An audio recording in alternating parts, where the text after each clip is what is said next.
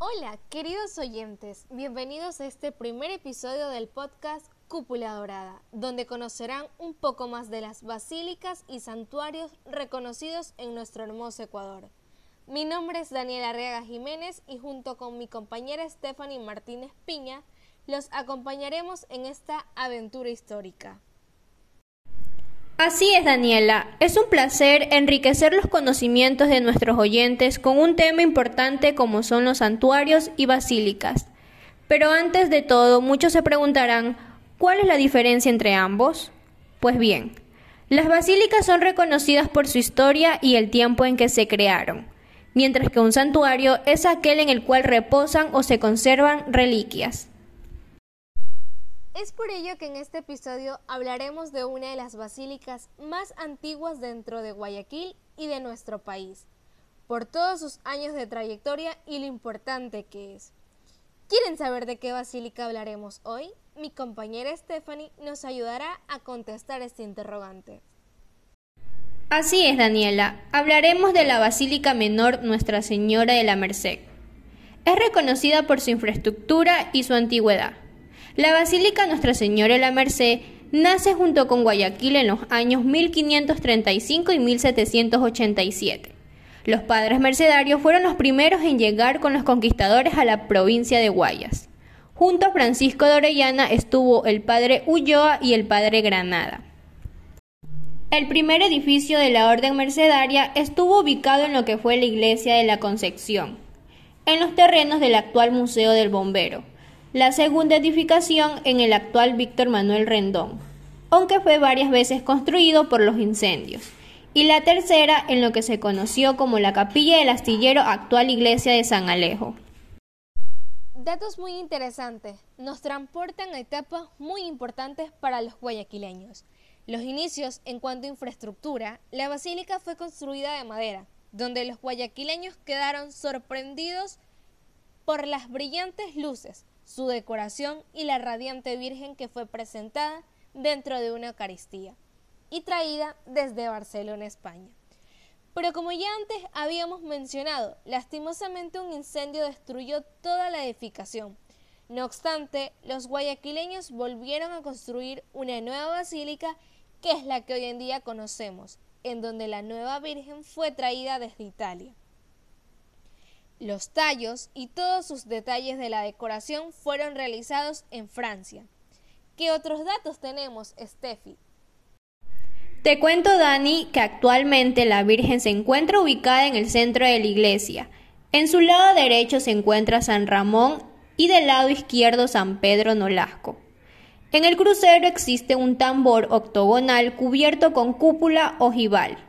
En la fachada mantiene un tímpano triangular rosetón de vidrios catedrales de colores y las puertas y ventanas con arcos ojivales y arquivoltas descendentes. Daniela, ¿sabes cómo es el interior? Sí, en el interior se conservan columnas con capiteles corintios y retablos en las naves laterales, derecho 3 e izquierdo 4. Y en el coro, en la parte del nardex como decoración, existen figuras de ángeles, floreros y hojas de acanto, y otras decoraciones fitonorfas. En la parte lateral de las bóvedas existen rosetones con vidrio catedral para iluminarlas. El retablo principal es de tres cuerpos y tres calles con formas barrocas y decoraciones neoclásicas en las urnas. Existen imágenes del bulto. En la hornacina central, la imagen de la patrona, la totalidad del retrato está cubierto con pan de oro. Pero ¿por qué se escoge a la Señora de la Merced como patrona de esta basílica y por qué es muy reconocida? La respuesta es porque en nuestro país sucedieron muchos desastres naturales y enfermedades. Por ello la devoción de los ecuatorianos. Es patrona de Quito, patrona y reina de la ciudad de Guayaquil, patrona del litoral ecuatoriano, así como también patrona de las Fuerzas Armadas del Ecuador. Además, es patrona de los presos. Su nombre también quiere decir misericordia.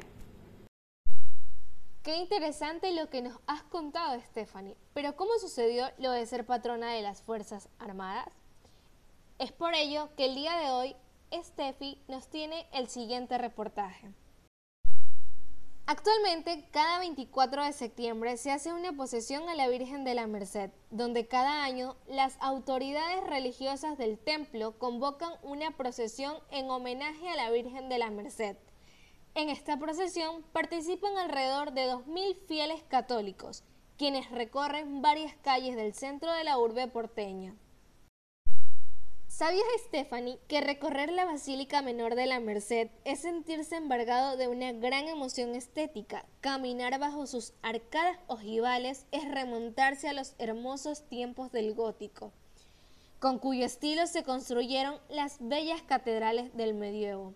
En la nave izquierda, el visitante encuentra un cuadro pintado alrededor de 1800 o tal vez finales de la década de 1790 es la imagen de la Virgen y a su lado una joven que toca la orla de sus vestiduras.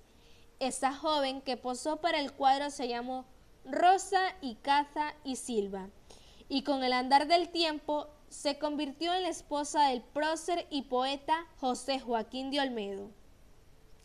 Si el visitante al llegar hasta la zona del Axide mira a su izquierda, se encontrará con una de las maravillas del arte universal, la alegoria de la Eucaristía, realizada magistralmente por el escultor italiano Enrico Paxiani.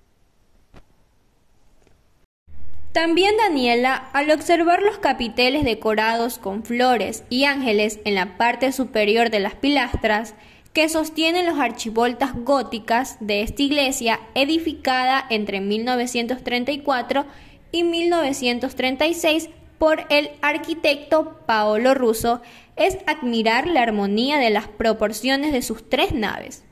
El visitante experimenta que la arquitectura en su sentido sagrado puede dejar una impresión espiritual que recordará por mucho tiempo.